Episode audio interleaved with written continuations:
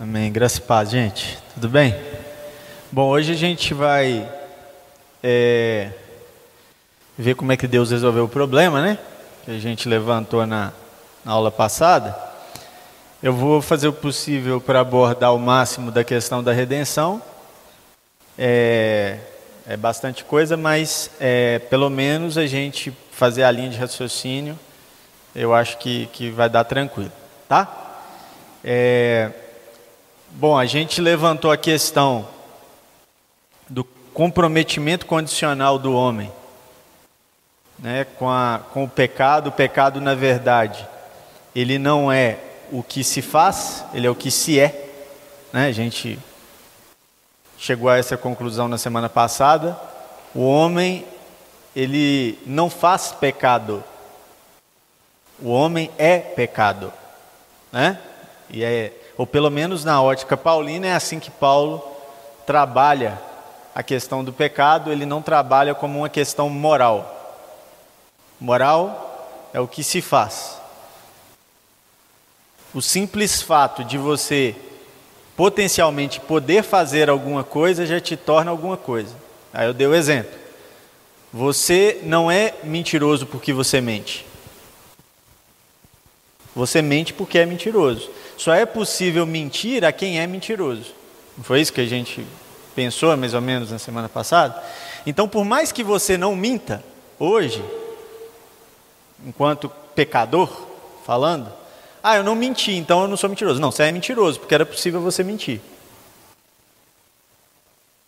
Você só escolheu não praticar aquilo que você é. Então, pecados a gente também fez essa separação plural e singular. Pecados, aquilo que a gente comete, pecado, aquilo que a gente é. E Paulo vai dizer para a gente que não adianta tentar resolver os pecados, aquilo que a gente faz, se antes não for resolvido o pecado, aquilo que a gente é. Só que o problema é que é impossível para nós resolver aquilo que a gente é. A gente só consegue ir até o ponto de transformar aquilo que a gente faz.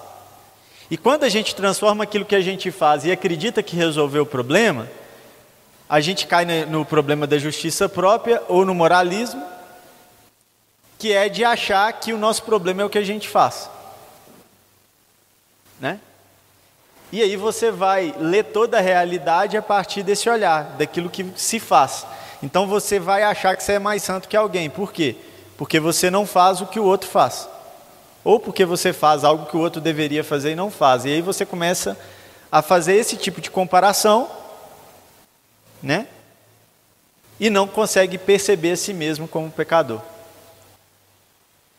Então Paulo ele constrói pecado como uma condição inevitável para o humano, no primeiro momento, e insolúvel impossível de ser solucionada pelo ser humano. O ser humano não consegue é, solucionar isso. O, eu ainda citei a ilustração do Pinóquio, né? Pinóquio, boneco de madeira, ele não consegue se transformar num, num ser humano de verdade, por mais que ele tente. Ele não tem esse poder. A gente é a mesma coisa, é o boneco de barro que tenta ser humano de verdade, mas não consegue. Isso é o pecado. É a nossa condição, é quem a gente é. Beleza? Condição, isso eu não sei se eu falei, condição é aquilo que você não escolheu para si, mas que você é. Não necessariamente teve um processo de transformação histórica. Você simplesmente é assim. Por exemplo, brasileiro é uma condição. Você não teve a oportunidade de escolher em qual país você iria nascer. Você é um brasileiro. Isso é da sua condição. Tá? Então, em filosofia, condição tem a ver com isso. E o pecado é uma questão de condição para nós. A gente nasce pecador e não tem como solucionar isso. Então, isso é um problema sem solução. Ok?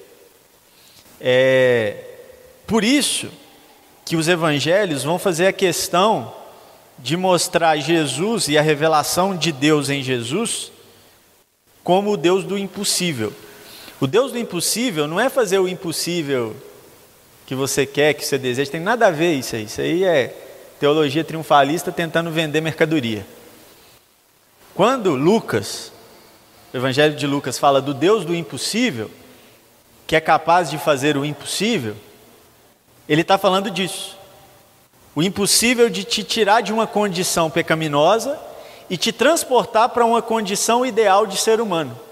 Isso é o impossível que Deus faz e que não é possível ao ser humano. O que é impossível aos homens é possível a Deus, quando Lucas está falando isso, não tem nada a ver sobre, ah, é impossível a cura de um câncer. Não é isso. Não estou falando que Deus não cura câncer, só estou dizendo que não é isso que está falando naquele texto. Ok? O impossível aos homens, que é possível a Deus, que Lucas está trabalhando e que o Novo Testamento, de forma geral, trabalha, é a transformação da condição humana de pecadora para a condição humana crística. O que é a condição humana crística? A condição do Cristo enquanto ser humano. Nós sermos o ser humano segundo Jesus Cristo. E a esse processo de transformação dessa condição pecadora para a condição crística, dá-se o nome de salvação. Portanto, salvação na Bíblia Sagrada nada tem a ver com. Ou nada tem a ver, não, vamos refazer. Salvação não pode ser definida como mudança de destino final, por exemplo. Ah, eu vou para o céu e não vou para o inferno. Isso não é salvação. Porque se você for para o céu, mas for me na mesma condição que você se encontra, você não foi salvo de nada. Você continua escravo da mesma condição. Certo? Salvação é te tirar dessa condição que você se encontra, que eu me encontro, de pecado, de quem a gente é, para uma outra condição de humanidade. E como consequência dessa humanidade, a gente constrói, e aí a gente vai ver com mais detalhe isso, esse lugar que a gente chama céu, destino final e por aí vai. Mas isso não é a salvação. A salvação é a mudança da condição. Ok? Nesse processo de salvação, uma palavra que aparece muito forte para nós enquanto cristãos é redenção. Mas é uma palavra que a gente entende muito pouco dela, que é o que eu vou tentar explicar hoje. Redenção é recuperação de um plano ou estado original que foi perdido em algum ponto. E aqui nós temos um estado original que a gente pode se basear nele. Estado original de todas as coisas e plano original de todas as coisas. O plano original de ser humano é Jesus, não é Adão. Adão é o plano é, é o plano A que deu errado, mas que já havia um plano B que garantia que aquele plano A seria solucionado. Jesus. O cordeiro foi imolado antes da fundação do mundo. Então Jesus não é o plano B, Jesus é o plano A. Ele é o plano original. Beleza? É o plano para o ser humano. Mas como ideal de relacionamentos, ideal de criação, nós temos também o plano original. Qual é o plano original? O Éden. O que Deus imaginou para o humano em todas as suas relações e todas as suas dinâmicas é o Éden. Que pós-pecado se perdeu. Então, se a gente fala de redenção, o que, que a gente vai recuperar? O Éden. Em que sentido? No sentido do plano original de Deus de todas as coisas. Ok? Isso fica muito claro em Mateus 19, quando Jesus vai tratar a questão do divórcio.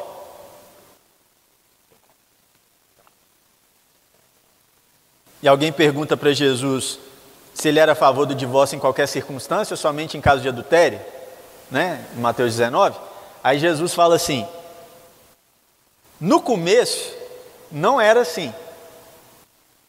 De que começo que ele está falando? Do Éden.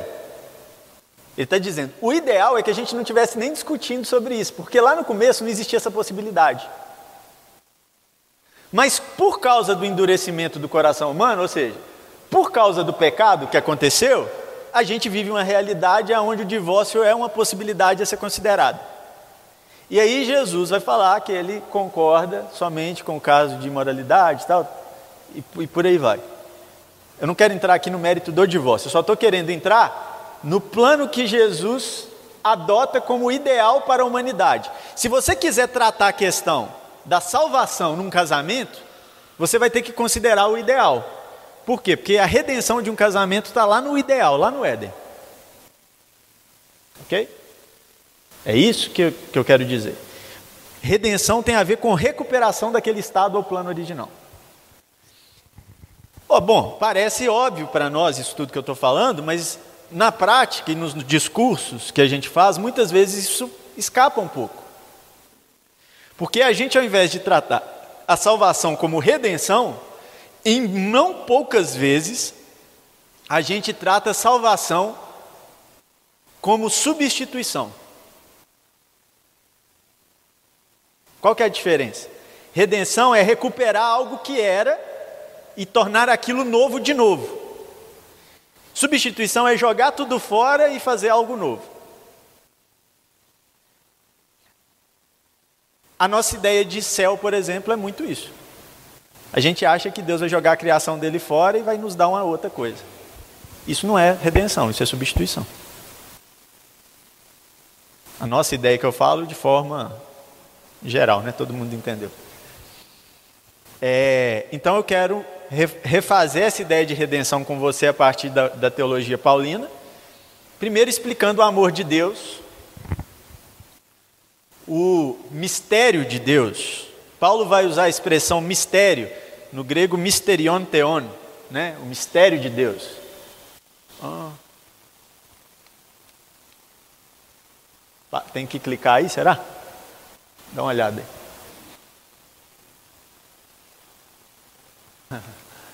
Aí, bora. Bom, isso aí eu já falei, só recapitulando. O propósito supremo de Deus é sua própria glória, não por carência, não por necessidade, mas por desejo. A gente tratou isso lá, não vou ficar muito tempo, porque a gente já falou isso nas outras aulas. Mas o propósito de Deus é sua própria glória. A questão é como que ele se glorifica nesse propósito, né? Ele não se glorifica, né? Como que ele é glorificado nesse propósito? O propósito de Deus envolve o derramamento do seu amor. O jeito que Deus escolhe e inevitavelmente faz para ser glorificado é amando, porque Deus é amor. Deus podia glorificar, ou podia fazer um plano que o glorificasse de várias formas. O que é glória em determinado, num sentido mais estrito? Glória seria a consequência da vitória. O, glorificado é aquele que ganhou e que é, colhe os louros da sua vitória. Isso é uma glória. Ok? Como Deus poderia ser glorificado? Desde que ele vencesse na história. Por exemplo, se Deus cria a humanidade, a humanidade peca, Deus vai lá e destrói toda a criação, ele seria glorificado. Por quê? Porque ele venceu. Se Deus é, cria a humanidade e não permite à humanidade liberdade, pra, que, que é o que possibilita o pecado, né? Ele simplesmente fala: vocês não conseguem viver por si mesmos e eu vou prender vocês a mim, ponto final. Ele vence. Glória. Então, se a gente pega só o propósito da glória isolado, tem várias formas de Deus garantir sua própria glória. A questão é que Deus não pode negar a si mesmo. E Deus é amor. Por ser amor, ele tem que garantir liberdade, porque não existe amor sem liberdade. Senão é abuso, senão é uso. Então ele tem que achar um jeito, seria mais ou menos isso, né? De conseguir garantir sua glória, primeiro dando, dotando o ser humano de liberdade. Ele tem que resolver esse problema.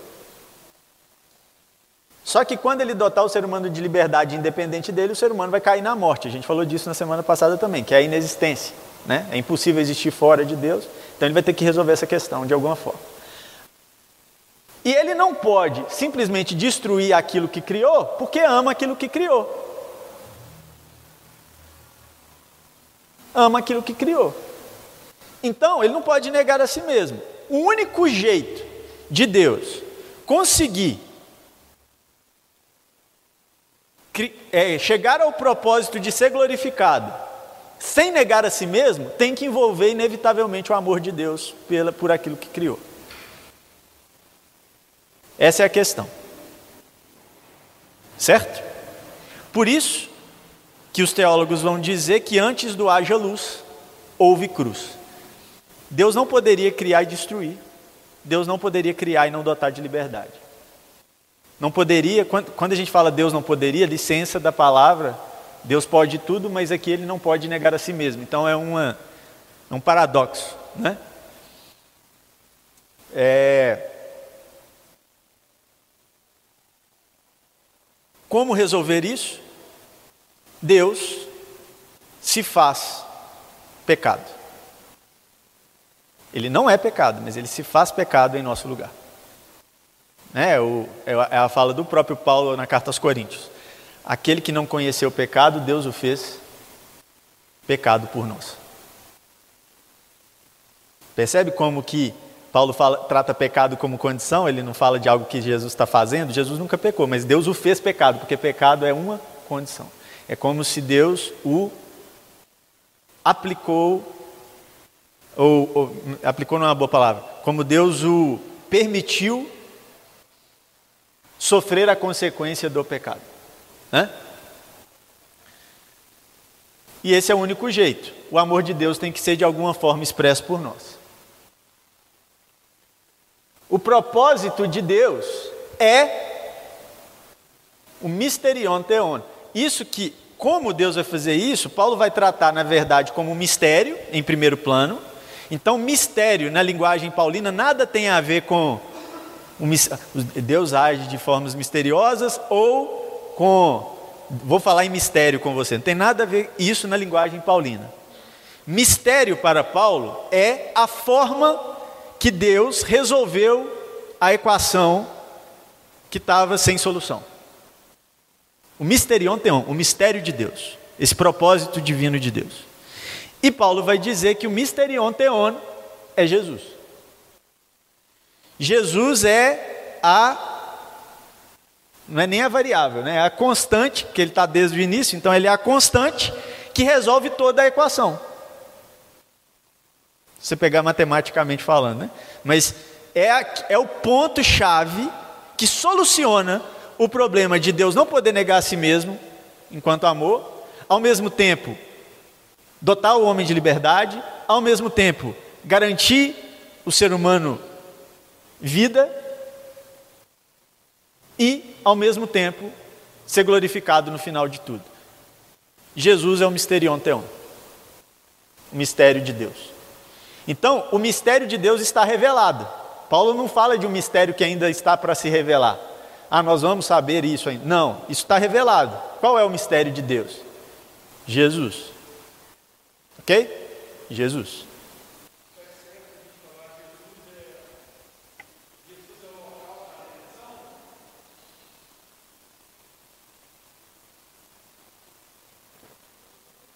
É incompleto, mas é certo.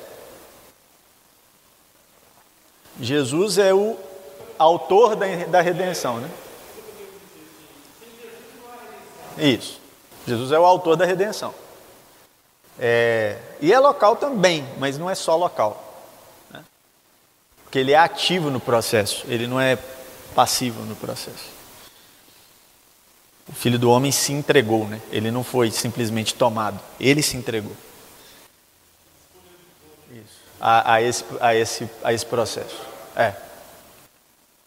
é. O propósito eterno de Deus envolve. Esse aí eu já fui. Aqui.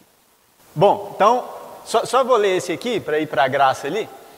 O termo misterion era usado por Paulo para se referir ao desígnio salvífico de Deus, que estava oculto, mas foi revelado na pessoa de Jesus e por meio dos profetas e apóstolos, que eu falei agora. Ok? Está aí? Esse desígnio é sapientíssimo, ou seja, é na sabedoria de Deus que Deus desenvolve essa possibilidade. sendo Cristo o ponto fulcral, ou seja, o ponto central, principal do desígnio divino, ele próprio é chamado mistério de Deus. Não são, portanto, diversos mistérios. Deus não tomou diversas atitudes para salvar o ser humano. Deus não tem caminhos de salvação. Ele tomou uma atitude. E última, e única e suficiente: Jesus. Ponto. Ok? Mas um mistério supremo com aplicações variadas. Aí sim. Como Jesus se aplica em cada situação humana, em cada contexto histórico, isso aí a gente pode discutir. Tá? Esse termo tornou-se assim uma forma de descrever o evangelho de Paulo e a própria fé cristã, o misterion teon. Tá? Bom, aí até aí ok. A graça de Jesus Cristo, a revelação do mistério. Então agora, como Jesus fez para revelar esse mistério? A quem é revelado e tudo isso. O reconhecimento do messiado de Jesus e do reino de Deus.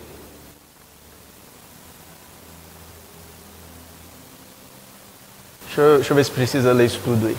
Acho que não. Bom, vamos lá. Jesus, ele é o Messias pela fé cristã. A questão não é aqui afirmar Jesus como Messias, isso aí a gente já faz. A questão é se a gente entende o que isso significa. Em termos últimos, Jesus ser o Messias. E Jesus ser o Messias dentro do pano de fundo da fé hebraica, da fé judaica, significaria que Jesus inaugura o reino de Deus. Por quê? Quem é o Messias, entre outras coisas? O Messias é o primeiro ressurreto de todos que serão ressurretos no reino de Deus. O Messias, ou a ressurreição do Messias, inaugura o tempo conhecido como o reino de Deus. Certo? Ele é o ungido de Deus, e isso que é o Cristo, né? Cristo significa ungido, e isso permite ser o primeiro ressurreto.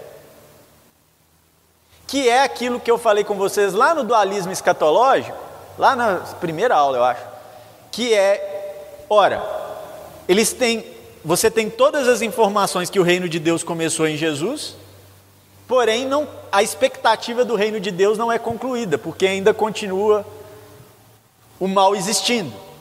E a expectativa hebraica é, era que o reino de Deus, quando ele fosse iniciado, o reino anterior seria finalizado. E aí a gente entende que não, que existe um entretempos, não é isso? Que é iniciado na ressurreição de, de Jesus e será finalizado no seu retorno, na sua volta. Ok? Bom, essa expectativa do reino de Deus, ela é própria do Messias. Primeiro ponto aí sobre a salvação em Jesus. Que Jesus é aquele que torna possível a realidade do reino de Deus. Jesus de Nazaré é, portanto, o próprio Messias. Aí, esse slide eu não vou nem entrar muito em detalhe, mas ele é, são as, os argumentos de Paulo para apontar que Jesus era o Messias. De que forma? Que Jesus cumpria as profecias messiânicas de alguma forma. Tá? Um outro ponto é que a designação predominante de Jesus para Paulo é Kyrios, Senhor. Romanos 10 é muito significativo isso, né? A gente inclusive usa como oraçãozinha frase feita para poder falar que a pessoa aceitou Jesus. Não é assim? Aquele que declarar Jesus como Senhor, Kyrios, com a boca e com o coração, esse será salvo e tal, não é? Bom, quando Paulo fala disso, o que, que ele está dizendo? A grande sacada da salvação, da redenção, não é entender Jesus como Salvador. Porque entender Jesus como Salvador, para uma pessoa de fé hebraica que já tinha a percepção do pecado feita e que sabia que não daria conta, é muito fácil. É só você, tipo assim, eu admito que eu não consigo, sendo Jesus o Messias, eu admito que ele consegue. Mas Paulo vai falar que o que transforma de fato a condição humana de Adão para Cristo não é o reconhecimento de Jesus como Salvador, é a crença ou a valorização ou a aplicação de Jesus enquanto Senhor. Saber alguma coisa é diferente de viver uma coisa. Jesus enquanto Senhor, Kyrios. Por quê? Se o reino de Deus iniciou, o reino tem um rei. E esse rei é senhor de tudo, certo? Pergunta: Jesus é o senhor de todas as coisas? Sim ou não? É uma pegadinha, né? Porque depende. Você está falando de direito ou de fato? De fato, Jesus não é senhor de todas as coisas, porque você xinga sua mulher enquanto ela está demorando no banho e ofende ela. Você xinga seu marido porque ele não ajudou nos processos de administração da casa. A violência continua imperando naquele local. Então Jesus não é Senhor de fato. Porque se Jesus fosse Senhor, tudo lá era do jeito de quem? De Jesus. Mas Jesus é Senhor de direito sobre a sua família? Sim. O que, que é esse entretempos que está acontecendo aqui? é Jesus já é, já é declarado Senhor de direito sobre todas as coisas, que é o que Paulo está dizendo, mas experimentar o reino de Deus implica em transformar o que é de direito de Jesus em fato. Ok? Transformar o que é direito de Jesus em fato. Jesus se tornar Senhor de fato daquilo que ele já é Senhor de direito. Ou seja, nada nos pertence mais, é tudo de Jesus. E se é tudo de Jesus, tem que ser do jeito de Jesus. Então, quando você é salvo, e aqui o salvo eu vou colocar entre aspas, quando você entende o Salvador Jesus Cristo, você só experimenta a salvação não é entendendo que Jesus é o Salvador, é quando você torna Jesus Senhor de direito aliás, de fato, naquilo que ele já é senhor de direito. E aí, isso vai implicar em diversas mudanças. Por exemplo, você entendeu que eu sou Salvador? Jesus diria. E você diria: Sim, entendi, Senhor. Aí você fala: Você entendeu que eu sou Senhor sobre sua vida e sobre tudo? Entendi. Então, está vendo o jeito que você trata seu pai? Aí você diria: Estou vendo, sim, senhor. Aí ele diria: Pois é, então, seu pai é meu. Eu sou senhor de direito sobre seu pai. E eu não gosto do jeito que você trata seu pai. Então você vai tratar do meu jeito, seu pai, porque ele é meu, não é seu. Você tratar do jeito que você quiser. Deu para entender? Aí você começa o processo de salvação o processo de salvação começa a acontecer. Qual que é o processo de salvação? Tornar Jesus Senhor, de fato, daquilo que ele já é de direito. Aí você fala: pronto, Senhor, agora eu estou tratando meu pai do jeito de Jesus. Era isso? Não. Não só isso. Está vendo o jeito que você trata sua esposa? Sua esposa também é minha. Está vendo o jeito que você trata seu carro? Seu carro é meu. Ah, mas meu carro é do Senhor. É, é meu. Tem, isso, isso fica mais fácil de entender quando você lê e interpreta direitinho a parábola da pérola de grande valor. Lembra dessa parábola? Tem um, um livro que chama O Discípulo, do Tito, Tito, Tito Ortiz, é isso? Se eu não me engano, é, é isso. Carlos Ortiz. Carlos Ortiz. É, que é muito conhecido, livro clássico na fé cristã, né? Em que ele re, reconstrói a parábola da pérola de grande valor, né? Só que ele traz para um tempo um pouco mais moderno, onde o cara vai numa casa de penhor com a, com a pérola, né? E a pérola não tem valor para ser trocado, ela vale tudo. Ou você dá tudo ou nada. Ou Jesus é Senhor de tudo, ou ele é de nada. Então, seu carro é de Jesus, aí Jesus vai, tá vendo o jeito que você, esse carro tem que ser do meu jeito. O jeito que você faz compra é do meu jeito. Seu dinheiro é meu, você não tem dinheiro mais. Porque você trocou, você lembra que você trocou seu dinheiro na pérola de grande valor, que é a salvação?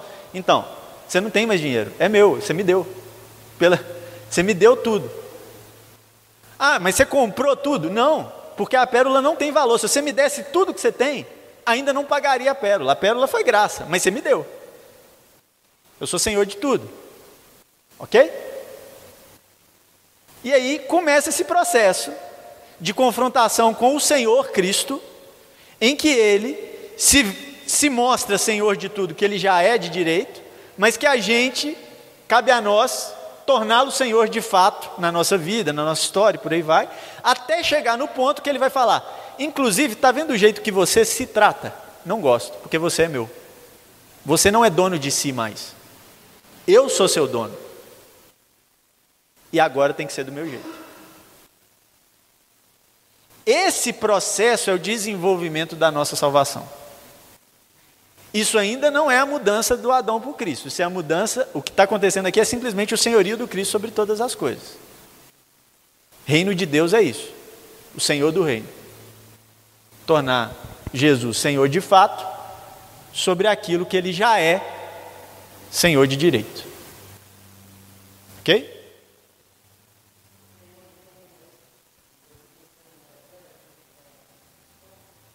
Jesus é Senhor de tudo.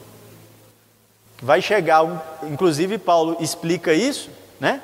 Que ele vai falar assim: Jesus já é Senhor de direito sobre todas as coisas, correto? Nada muda essa condição. Ele já é. Isso ele já é. Aí Jesus já é Senhor de direito sobre todas as coisas, ok? Porque tudo lhe foi dado, se não fosse o Pai ter Beleza? Aí Paulo explica isso. Aí ele fala assim: qual que é o problema aqui nesse, nesse tempo que a gente está vivendo? É que Jesus não é reconhecido como Senhor de todas as coisas, senão a gente não tratava tudo do jeito que a gente trata, como se fosse nosso. Senão você não tratava a sua família do jeito que você trata. Não estou falando de, de você aqui, mas senão a gente não tratava porque a gente tratava do jeito de Jesus, certo? A gente não entende isso e não aplica isso. Mas aí Paulo fala que vai chegar o dia, para responder a sua pergunta, vai chegar o dia, Romanos capítulo 14, que todo joelho vai se dobrar e toda língua vai confessar que Jesus Cristo é o Senhor.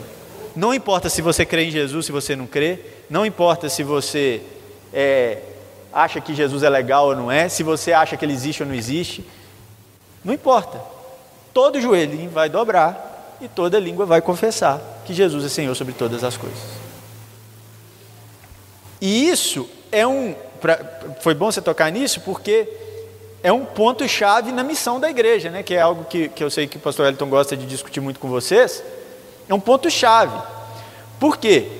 Porque a gente acaba, às vezes, incorrendo no mesmo erro que Israel incorreu quando Jesus é, apareceu na história. Né? Qual é o erro? De achar assim: Jesus é o, ó, o nosso Deus é Deus exclusivo nosso. O nosso Deus é nosso. Aí Jesus olha para você: Não, não. Eu sou Senhor de tudo.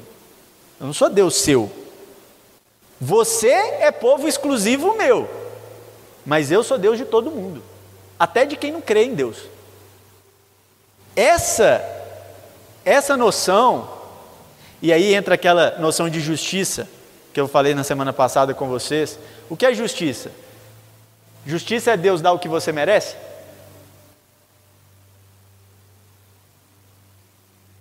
Você vai falar que não, né? Porque você sabe o que você merece. Certo? Eu também sei, eu também sei o que eu mereço. Mas a gente continua tratando justiça da, dessa forma.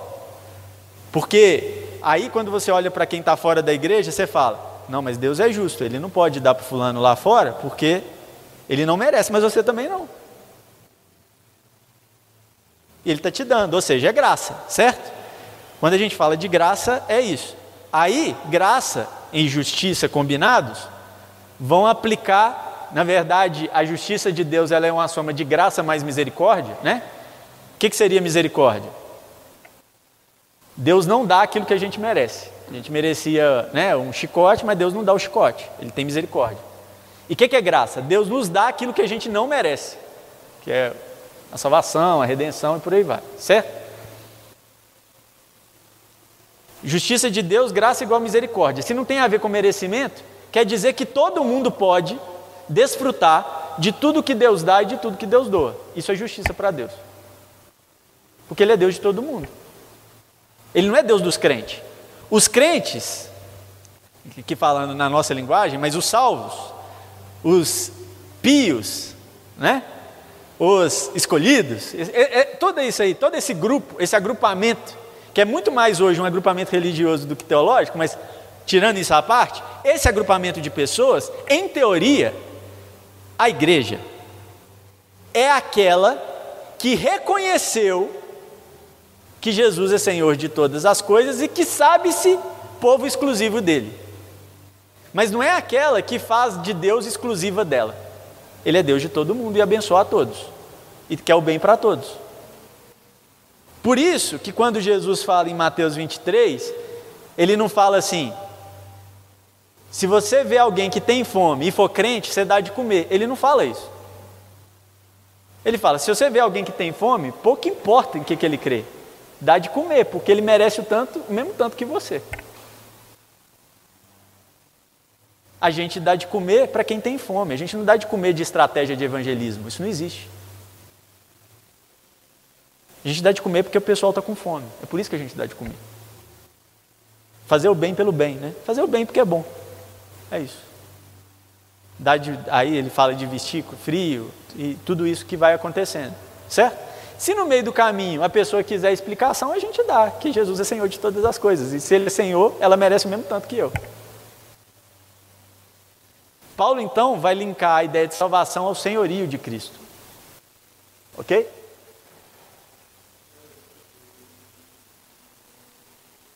Paulo também se refere a Jesus como filho de Deus. Então, além do Messias e além do Senhor, Jesus é o Filho do próprio Deus, que é o que o habilita para, ou, na verdade, é o que possibilita a natureza não é, adâmica no Cristo. É uma natureza humana, mas é uma natureza divina ao mesmo tempo e não adâmica. Jesus não nasce na mesma condição que a gente nasce. Né? Agora, cuidado com isso, tá? Porque tem muita gente que acha que Jesus fez tudo o que fez porque ele era Deus, e isso não é verdade. É o que Paulo vai explicar na carta aos Filipenses no capítulo 2, que se esvaziando de ser como Deus, não usurpou ser igual a Deus, mas antes fez-se servo. A vitória de Jesus é uma vitória enquanto humano. Em outras palavras, é Jesus mostrando para a gente que, se a gente viver do jeito de Jesus, tudo que Jesus fez a gente pode fazer também. Não tem nada a ver com ele ser Deus. Do tipo, é, ah, mas, tipo assim, eu, eu falo com você assim, pô, você não pode odiar pessoas, porque Jesus não odeia pessoas. Aí você fala, mas para Jesus é fácil, ele é Deus. Mas ele não usou do poder de Deus para isso. Ora, com qual poder Jesus fez isso se ele não usou do poder de Deus? Ele usou do poder humano? Não, porque o humano também não tem poder ele usou da submissão ao Pai. É o poder de Deus, só que não é Jesus usando, é o Pai usando em Jesus. Não é assim? Jesus o tempo todo não fala, Pai, que seja feita a tua vontade, não a minha. Ou seja, Jesus estava com a vontade humana, porém falava, Pai, que seja feita a vontade divina, submissão à vontade divina. Jesus se submete ao senhorio do Pai. E porque se submeteu ao senhorio do Pai, o Pai lhe fez senhor sobre todas as coisas. Então, tudo que Jesus fez, tudo, sempre que você falar assim, Jesus fez alguma coisa, ponto, ele fez enquanto humano. Apesar de ser Deus, ele não fez por ser Deus. Tudo, tudo. Ele não usurpou ser igual a Deus. Ok? Isso, isso é bom, não vai dar para a gente fazer isso. Talvez, um, um, quem, quem, sabe, um próximo, uma, uma, outra oportunidade, a gente não faz um curso de milagres, de Jesus, leitura dos milagres de Jesus, por exemplo. Você vai ver que isso muda completamente como é que você lê os milagres na Bíblia. Que a gente acha que Jesus fez o que fez porque ele era Deus. E não é. Ele fez como homem. Releia os milagres sob essa ótica que você vai ter muita surpresa boa. Tá? Muita ruim também no sentido você vai ver que Jesus não fez milagre para fazer milagre para você hoje. É, é outra, outra coisa. É divino e é humano.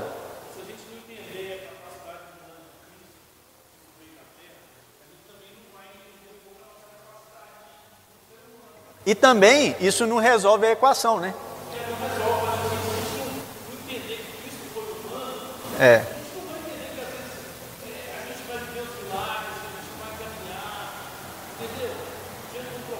Sim. De Deus Pai, do eterno, né? Então, assim, gente não entende isso. É. E, e, e assim, é, é isso exatamente, e é isso de não resolver o problema que era lá no início. Ele não pode tirar a liberdade humana, ou seja, ele não pode resolver o problema.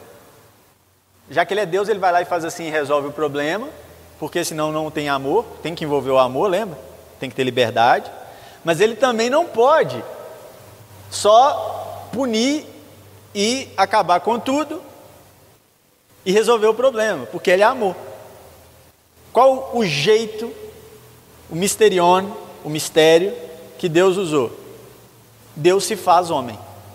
Deus se faz humano. Na condição, uh, ou na limitação humana. Deus absorve ou se coloca contingência. Certo? O que, que é isso? se coloca limite. Ele é eterno, poderia fazer qualquer coisa, mas ele fala assim: não, eu vou viver limitado, sendo humano, para que o humano vença na sua liberdade, porém, como um representante corporativo, que Jesus é igual a Adão é, certo? Porém, se ele interfere, olha que interessante, se Jesus age como Deus em qualquer momento da sua vida, não existe salvação. Porque foi Deus que fez, não foi o humano. Qual que é a tentação do diabo para Jesus? Quais são as tentações? O que, que, que o diabo quer que Jesus faça no fundo? Ele vai falar: se és mesmo filho de Deus, você pode, certo? Pode. Mas se ele cair na tentação e usar, ele vai conseguir fazer o que o diabo está falando? Vai. Ele vai conseguir se, se ele der ordem aos anjos, os anjos vão, vão vir, vão captar ele antes de cair no chão? Vai. Só que aí o humano não salvou.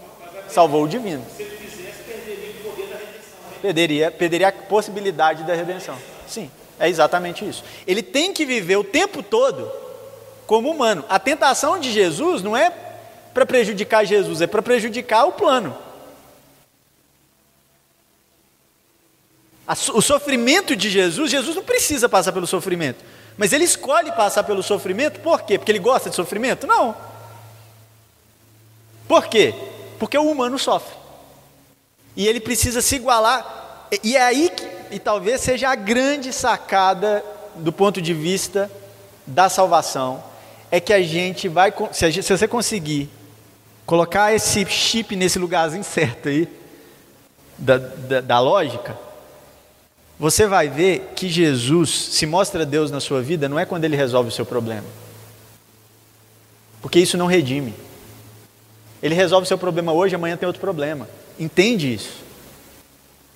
Jesus se mostra Deus na nossa vida, e o Redentor, o Salvador e o Senhor, quando no problema ele se faz sofrimento conosco. Ele fala para você: Eu sofri, você aguenta, sofre. A, a, melhor oração não é a oração que resolve o problema, é a oração que nos capacita a passar pelo sofrimento e vencer o sofrimento.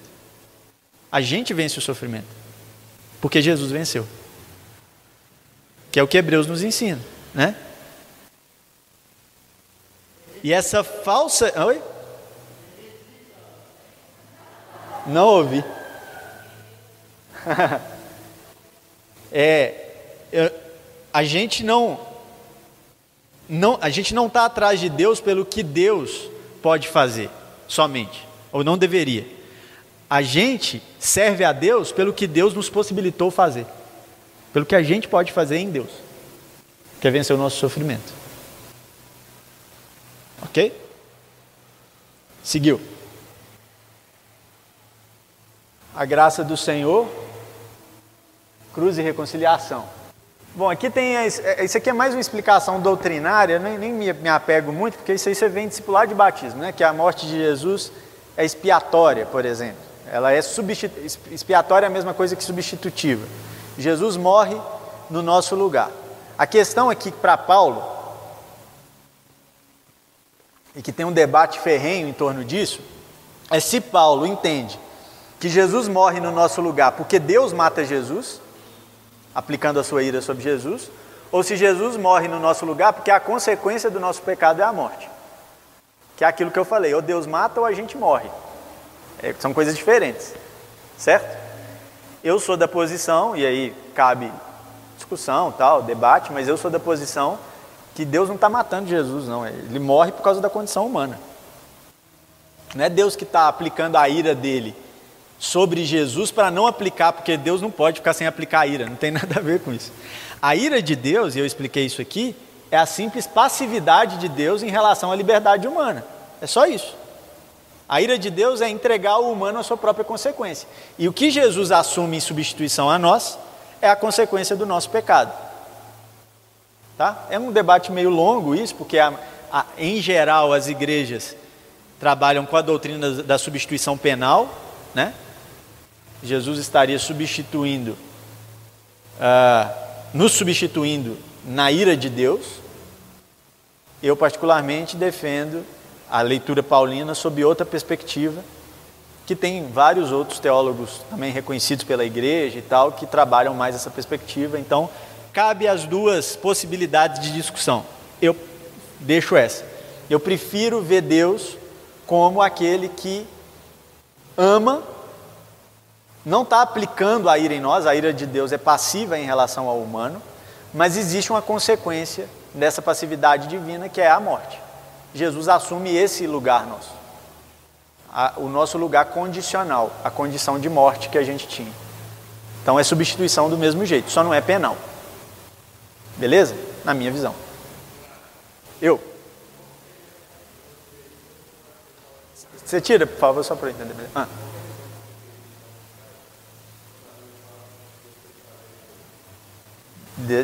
Deus teve prazer. É...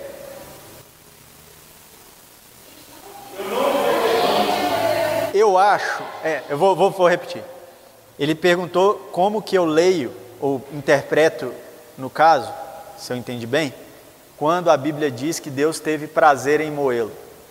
Primeiramente, a gente precisaria fazer em moê-lo, moê-lo, em é, Primeiramente, a gente teria que fazer, eu acho que uma exegese literária do texto, essa palavra prazer, ela tem algum problema. Isso aí, aquela partezinha chata, técnica, tá? Mas eu vou para a ideia geral. A gente tem que lembrar que Isaías, ele está falando primeiro não de Jesus em primeiro plano. Essa profecia de Isaías, ela tem um local histórico que ganha significado em Jesus. Ok? É, e lendo com outros textos de Isaías e dos profetas junto, a gente vai entender que eles entendiam a ira de Deus como ativa, por causa da revelação progressiva de Deus. Mas na revelação final de Deus, a ira se mostra passiva. Então você, a regra hermenêutica, eu não sei se vocês fizeram hermenêutica aqui no seminário, deve ter sido falado sobre revelação progressiva com vocês. A regra hermenêutica que é certa de utilizar é ler o Antigo Testamento à luz da revelação do Novo, e não o contrário. Quando você lê o profeta à luz da revelação de Deus em Jesus, você percebe que na verdade Deus tem prazer em desfazer a realidade de pecado. Mas não é que Deus está punindo, isso era a ideia da revelação progressiva e tal, por aí vai. Né? Mas isso é minha leitura, tem outra possibilidade. Tá? Então aqui eu vou, vou pular essa expiação, que é mais isso. Ah, eu não trouxe a outra. É, a última parte, aí pode desligar se quiser, mas a última parte que eu queria falar com vocês, que leva um tempinho, é sobre a a leitura de redenção que eu queria fazer com vocês, né? Que é essa de tirar um pouco da frente essa ideia de substituição e aplicar um pouco melhor a ideia de redenção. Tá? É, eu acho que eu até falei um pouco disso na Cosmovisão, então acho que ajuda, vai lembrar fácil. Mas a leitura de redenção é quando a, o Novo Testamento trabalha com a palavra novo, não é outro, é o mesmo redimido para o plano anterior. Ok? Então, quando ele fala novos céus e nova terra, ele não está dizendo sobre outro. Ele está dizendo sobre essa criação que é Deus fez e é boa, sendo redimida em todas as coisas, porque Ele é dono dela. Jesus é Senhor de tudo. Então Ele vai redimir essa criação. E essa criação é o que a gente entende como céu, essa criação redimida. Ok? Até aí? É. Ah, mas por quê? Tipo assim, a palavra é novo, é novo. Aí você fala para mim assim: não, novo é outro, novo é. Se eu levo meu sapato no sapateiro, ele não deixa novo. É novo é comprar outro, certo? Você falaria assim. Só que aí você vai ganhar um problema grave na leitura. Porque se você aplicar isso num texto, para ser coerente, você vai ter que aplicar a mesma ideia em outro texto. E aí, como é que fica o fato de você ser nova criatura. Deus vai ter que te jogar fora e fazer outra. E não é isso que Deus faz. O que, que Deus faz? Deus nos quebra e faz de novo, para usar a linguagem de Jeremias, né? Mas Deus, em nós, nos faz novos. Redenção. Se é assim conosco, é assim com tudo.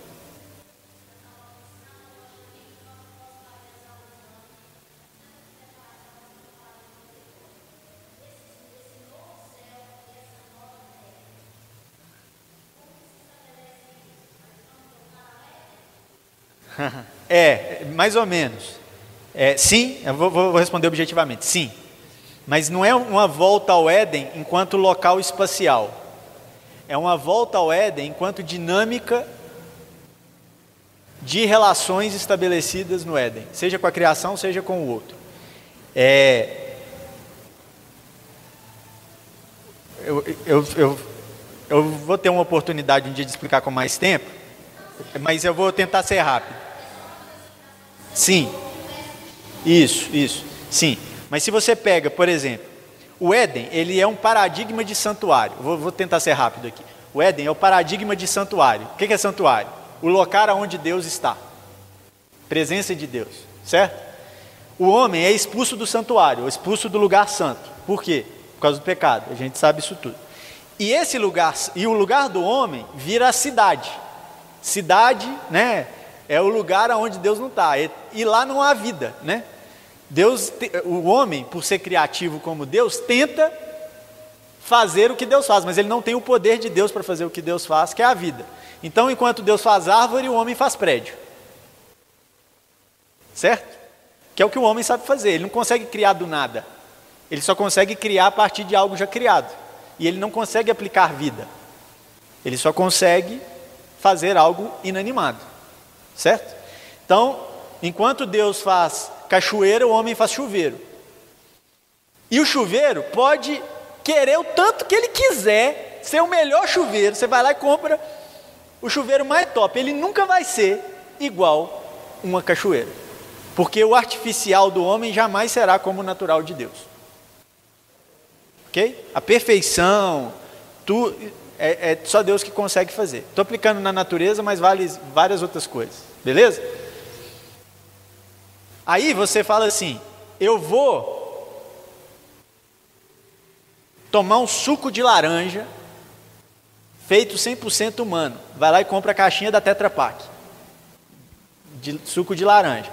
E aí você lê lá que lá tem tudo e 5% de laranja. E você acha que você é saudável, não toma refrigerante, toma o suco. Né? Açúcar pra caramba, aquele... toma o refrigerante, toma o suco.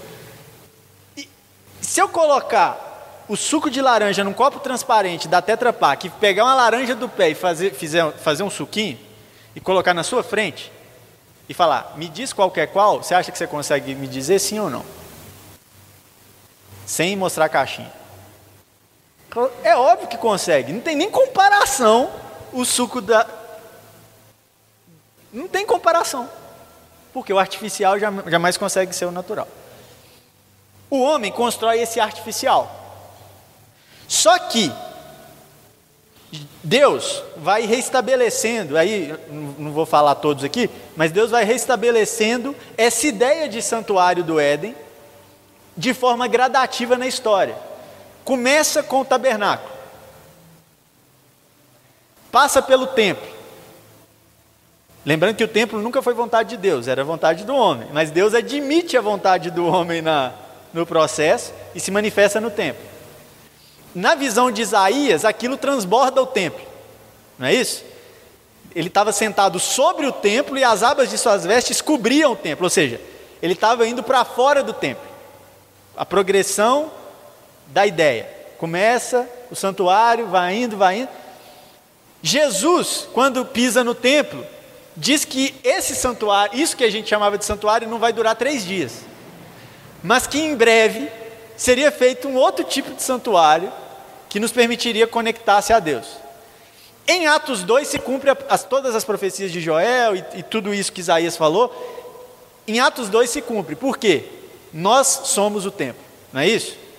O santuário agora é a gente. Ou seja, não tem mais um local. Onde a gente estiver, Deus também vai estar. Em outras palavras, a gente é o jardim. De novo. Porque Deus está habitando o ser humano. O Altíssimo não habita em casas feitas por mãos humanas, mas habita o ser humano, certo? É trabalhada essa ideia no Novo Testamento inteiro, não só por é, Lucas em Atos, mas por Paulo. O próprio Paulo vai chamar o corpo de templo do Espírito Santo e por aí vai. Quando você chega ao Apocalipse, para pegar a visão escatológica aí, ao Apocalipse, e vai ao Apocalipse capítulo 21, na visão de João, que é a loucura, a visão de João é uma loucura, né? Ele vê, depois você lê com cuidado lá se eu não estou errado, ele vê a cidade descer. Isso é um ponto interessante, não é a gente que vai para ela, é ela que vem para a gente, não é isso? Ele, ele, ele começa a perceber uma cidade que desce do céu e que se, insta, e que se e, rapidinho, e que se instala nessa realidade que a gente se encontra. E depois que ela se instala, João vai fazer uma descrição da cidade. E como que ele descreve a cidade? Essa cidade, cidade é coisa de quê? De ser humano, certo? Só que ele fala que no, na, nessa cidade que ele viu descer do céu, no meio da cidade havia uma árvore. E que essa árvore era a árvore da vida. Opa, eu já ouvi isso em algum lugar. árvore da vida no centro. Onde que tinha uma árvore da vida no centro? No Éden. Ele fala que no meio da cidade havia uma árvore e essa árvore era a árvore da vida. E que essa árvore era cercada dos dois lados de rios. Opa, tem essa descrição também em algum lugar. O Eufrates e o Tigre é o Éden. Ele fala que o centro da cidade, resumindo, é um jardim. E que nesse jardim no centro da cidade, as folhas dessa árvore curam as nações. Certo? A minha questão, aí eu vou falar como que eu construí essa escatologia na minha cabeça, lendo tudo. Eu sempre pensei o seguinte: bom, a Nova Jerusalém é o céu, a gente vai para o céu, não vai ter mais dor, não vai ter mais choro. Aí eu falava: bom, a cidade se instalou em Apocalipse 22. Por que, que tem uma folha que cura as nações se não tem mais doença para curar? Não é? Ora, se nós somos o jardim, se nós somos o templo, e se essa cidade ela é descida do céu, é de forma gradual e ela é instalada nessa realidade, o jardim já está aqui. Essa instalação ela está em curso. É como se a, ressurreição de Jesus inaugurou o processo da visão de João, inaugurou essa escatologia. Essa, esse jardim está aqui. Ou seja, Deus está entre nós pisando nesse jardim. O santuário é vigente, né? Em Atos 2 o santuário se torna vigente. E agora é hora das folhas curarem as nações. O processo, não o lugar, o processo que a gente chama de céu já acontece. Em outras palavras, é, já é possível experimentar o céu. Ele não está consumado. É, isso. Só que esse céu não é. O que, o que mais talvez impacte, não é nem isso. O que mais impacte é que esse, nessa visão, nessa interpretação, nessa corrente escatológica que eu estou abordando, esse céu não é outro lugar. Esse céu é aqui. É isso. Beleza. Isso, exatamente. E isso nos dá, então, uma responsabilidade. Por quê? Porque o que é o céu, então, ou o que é a Nova Jerusalém? É um misto de cidade com jardim. Eu consigo fazer jardim? Não. Né? O Rubem Alves tem um, uma ilustração interessante sobre isso. Ele fala que o jardim está para o ser humano, assim como o quarto do bebê está para o bebê. O bebê chegou e estava pronto. A gente não faz jardim, certo? Então, mas a Nova Jerusalém é uma cidade mais jardim, ou seja, ela é construída a quatro mãos. Quem constrói a Nova Jerusalém? Deus e a gente. Deus constrói o centro, mas é a gente que cura as nações. É, é nós somos a, nós estamos espalhando a cura e estamos construindo. Então, é como se o céu ele estivesse em processo de construção, em processo de instalação. Porém, a gente não consegue gerar isso.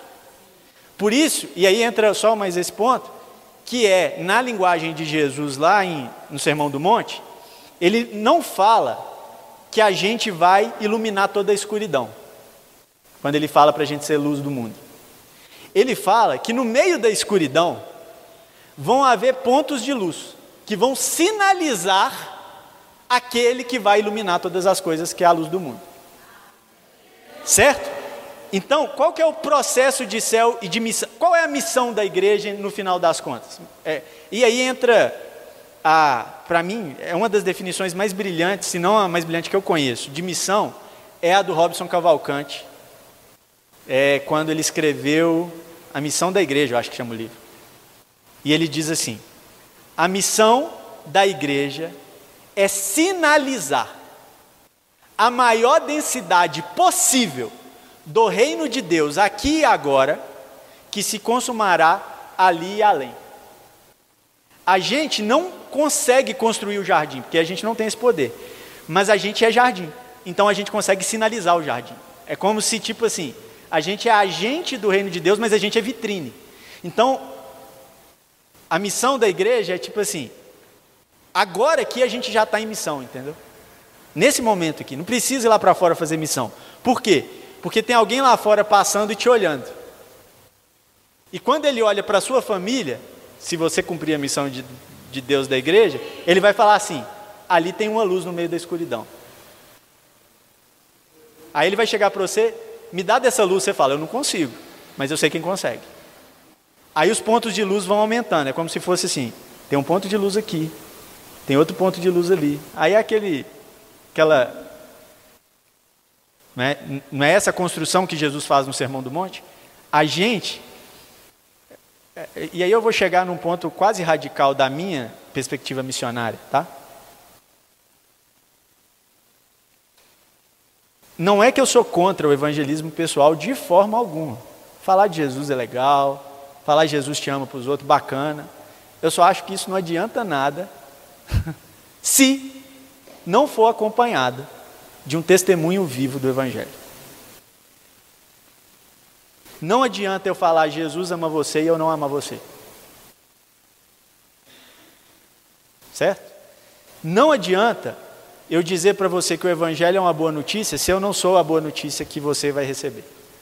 Eu tenho que encarnar a boa notícia para você. Não adianta eu falar que Jesus vai resolver o seu problema se eu não faço parte da solução do seu problema. Eu encarno, eu sinalizo, eu falo, Reino de Deus, precisa ver o reino de Deus? Opa, eu te mostro. Está aqui. Só que isso é difícil. Porque é tornar Jesus Senhor de direito, ó, de fato, sobre aquilo que ele já é Senhor de direito. A minha escatologia ela é muito mais presente do que futura. É.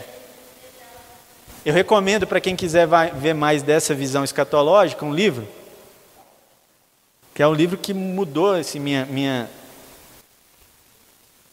minha visão de estudo, mudou e ajudou a construir também, a, a organizar né, o meu repertório disso.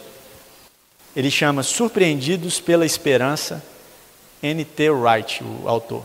N.T. Wright, W-R-I-G-H-T.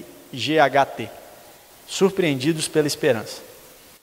Depois que você lê esse livro, se você, tipo assim, você quase converte de novo. Você chega no final e fala, ah, vou converter de novo. Agora estou entendendo alguma coisa aqui. É muito bom, muito bom. E ele constrói uma escatologia totalmente é, voltada para o presente, para a responsabilidade. Essa ideia aí do. É, é, muito legal algumas, algumas sacadas que ele tem de leitura do Novo Testamento assim.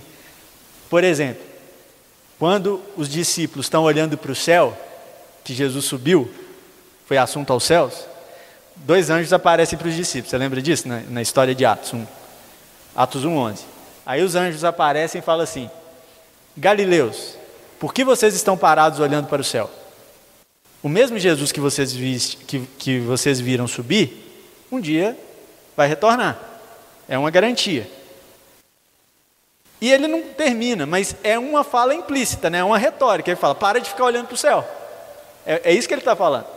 E aí ele usa justamente isso. Ele fala que a nossa escatologia, que é supostamente uma escatologia de esperança, mas na verdade isso não é esperança, é otimismo. Ele vai transformar as duas coisas. A nossa escatologia nos ensina a falar assim: Maranata, hora vem Senhor Jesus, acaba com isso tudo logo, porque eu quero o futuro. Mas esse futuro que é utópico para nós, que a gente quer que chegue, que é a nossa referência de futuro, ele só chegará à medida em que for sinalizado o reino de Deus aqui agora. Então para de olhar para o céu esperando Jesus voltar e trabalhe o céu agora, que é isso que, que é aí que Jesus volta. Por isso que na linguagem paulina ele fala de abreviar a volta de Cristo. Quando ele fala de abreviar a volta de Cristo, é porque a volta de Cristo estaria condicionada a alguma situação. Qual é a situação? Jesus se tornando Senhor de direito, ou de fato, sobre tudo aquilo que ele já é Senhor de direito. E esse papel é de quem? Dele, primeiramente, mas também da igreja. Nós somos o que do reino de Deus? Embaixadores.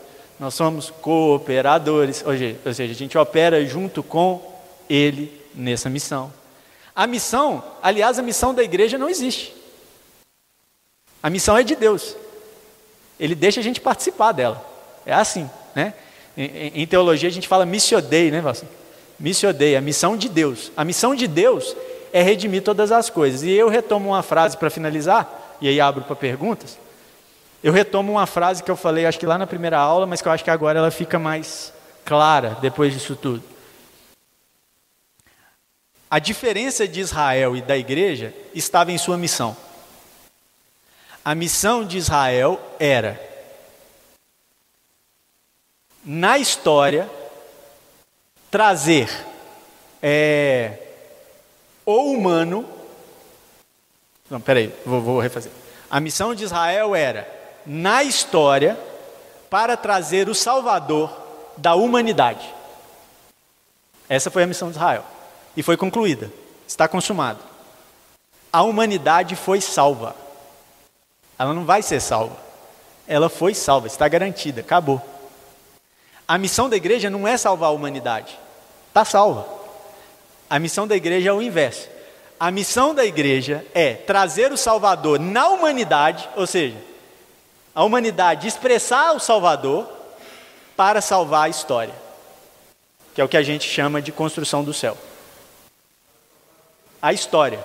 Antes, a salvação de Israel foi na história para salvar a humanidade.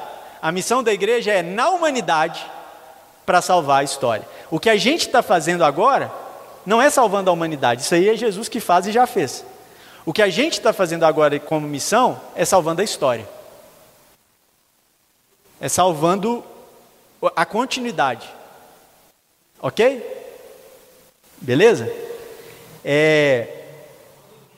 Bom, de aplicação final aqui, aí eu abro para vocês perguntarem ou comentarem e também a gente finalizar. É, a aplicação final que eu acho que é mais viável, eu acho que a, quando eu tratei do pecado eu já falei muito do moralismo e tal, eu acho que isso aí já ficou bem, bem claro, né? Mas eu acho que existe uma perspectiva de redenção que eu acho que a gente precisa carregar constantemente conosco. Que nós não estamos prontos. Nem eu e nem você. Então, quando eu olho para mim e percebo não estou pronto, isso me faz ganhar gás para poder continuar mudando. Se eu achar que eu estou pronto, eu vou me frustrar em algum momento e vou perceber que eu nunca tive nem perto de estar pronto. Né? O ser humano não está pronto. O ser humano está em redenção. Amém, gente? Oremos. Queria agradecer a vocês aí, obrigado pela, pelos ouvidos atentos aí. E espero em breve a gente ter outros encontros para discutir outros assuntos ao mesmo tempo mesmo, né? Que é o tudo o evangelho. Amém.